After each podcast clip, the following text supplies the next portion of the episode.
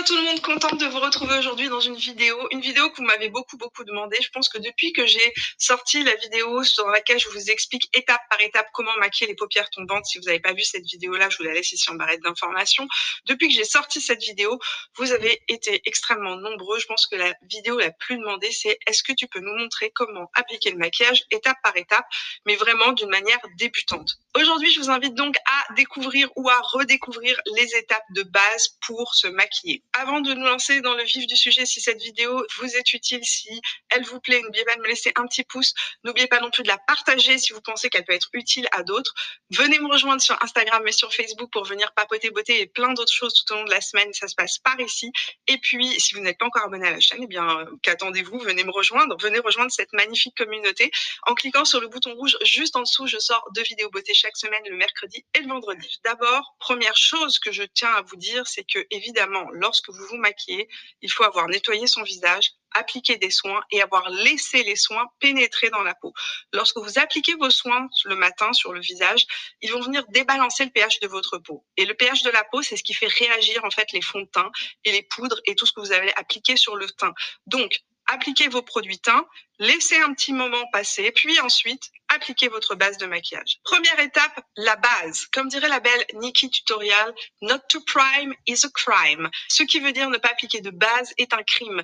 Pourquoi est-ce qu'il faut appliquer une base de maquillage? La base de maquillage va tout simplement permettre à vos produits teints de mieux tenir, mais aussi elle va venir créer une barrière. Elle va créer une barrière entre les produits teints, les fonds de teint, poudre, etc. que vous allez appliquer sur votre visage et votre peau. Tout simplement parce que vous n'avez pas envie que votre peau absorbe les produits des fonds de teint et autres. Le fond de teint reste en surface, les produits soins, eux, doivent être absorbés. Donc, la base de maquillage, elle, va venir créer une barrière tout simplement entre la peau et le maquillage. Comme je vous l'ai dit, il existe plusieurs types de bases. Il y a des bases qui vont régler certaines problématiques, comme par exemple les pores qui sont particulièrement marqués. Euh, il y a des bases qui vont venir permettre à votre fond de teint de tenir sur la durée. Il y a des bases qui vont permettre aussi d'hydrater votre peau, ou du moins d'éviter que les fonds de teint ne viennent déshydrater votre peau et qu'ils fassent keki, par exemple, si vous avez peau très sèche.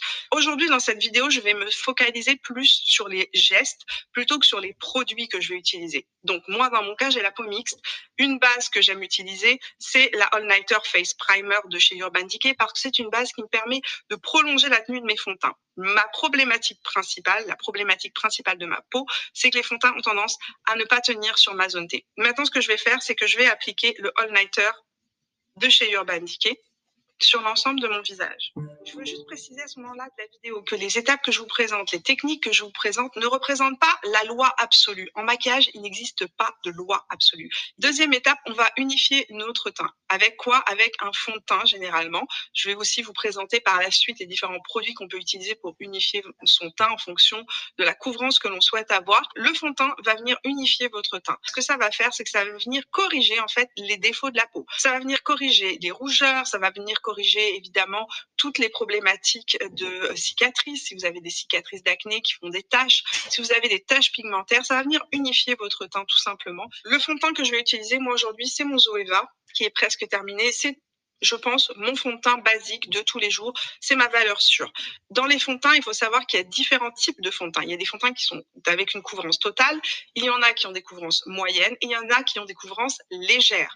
En fonction de ce que vous voulez camoufler, en fonction des problématiques de votre peau, vous allez vous orienter vers des fonds de teint qui sont plus ou moins avec une couvrance plus ou moins légère. Évidemment, si vous n'avez pas de la coupe rose, si vous n'avez pas des taches particulièrement des taches pigmentaires, vous allez vous orienter vers une couvrance qui est plus légère. Je vous conseille sincèrement de vous orienter vers une couvrance qui soit la plus légère possible pour rester sur un effet naturel. Si vous ne souhaitez pas une couvrance totale, que vous êtes quelqu'un qui n'aimait pas les fonds de teint, je vous conseille de vous tourner vers les crèmes teintées ou vers les bébés crèmes. Les crèmes teintées, les bébés crèmes vont apporter un soin, mais un soin teinté, donc avec à l'intérieur des pigments qui vont venir corriger le teint très très légèrement. Certaines personnes préféreront les fonds de teint poudre. Les fonds de teint poudre ont cette particularité qui permettent en fait de venir faire des retouches en journée, ce qui est ultra pratique à garder dans son sac si on a besoin de faire des retouches maquillage. De manière générale, j'aime y aller avec une couvrance intermédiaire. Donc le fond de teint que moi je vais utiliser aujourd'hui, c'est le Zoeva. Il y a aussi différents finis dans les fonds de teint. Là aussi, vous allez devoir jouer, découvrir ce qui va mieux vous convenir. Il y a des finis qui sont plus lumineux, il y a des finis qui sont satinés et il y a des finis qui sont mat plus le fond de teint est lumineux, plus les petits défauts de la peau, c'est-à-dire la texture de la peau, va être apparent. Il faut le savoir. Donc, si vous avez tendance à avoir beaucoup de texture de peau, vous allez vous orienter vers un fini qui est plus naturel, satiné ou mat. Si vous n'avez pas ce type de problème-là, que vous voulez juste donner de la lumière à votre peau, vous allez plus vous orienter vers un fond de teint lumineux. Pareil, si vous avez la peau sèche, évidemment, les peaux sèches vont préférer les fonds de teint qui sont plus lumineux parce que ça va donner de la lumière à la peau, ça va donner un côté plus santé, alors que les personnes qui ont la peau mate, évidemment,